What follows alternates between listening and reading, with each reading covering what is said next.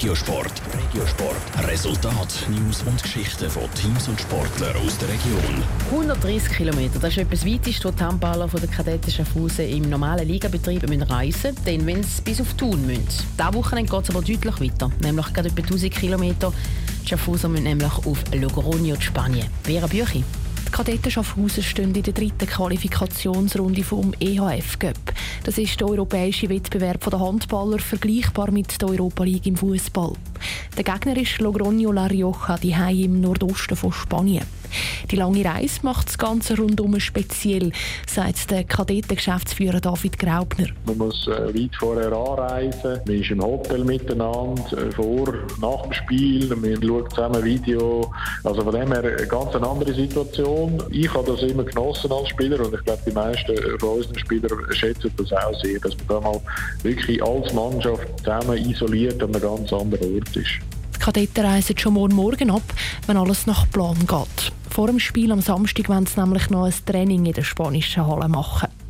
Wirklich aus der Bahn bringen die Reiserei seine Spieler auch wegen der langjährigen Erfahrung nicht mehr, meint David Graubner.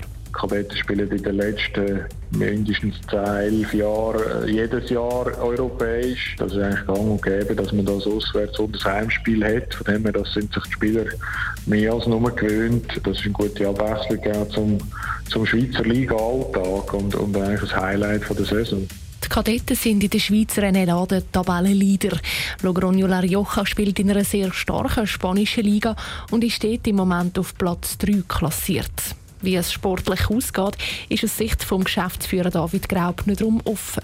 Also, dass wir gerade als Topfavoriten runterreisen, glaube ich nicht. Auf der anderen Seite müssen wir uns aber auch nicht verstecken. Wir haben unsere Qualitäten. Über zwei Spiele zu sehen, wer die beste Mannschaft ist, wird spannend sein. Von dem her glaube ich, dass das recht eine ausgeglichene Angelegenheit wird. Das Auswärtsspiel gegen Logroño La Rioja ist, wie gesagt, übermorgen. Das Rückspiel Schaffhausen ist dann eine Woche drauf. Der Sieger aus dieser dritten Qualifikationsrunde zieht dann ein in die Gruppenphase der besten 16 Teams im EHF Cup. Top Regiosport, auch als Podcast. Mehr Informationen gibt's auf toponline.ch.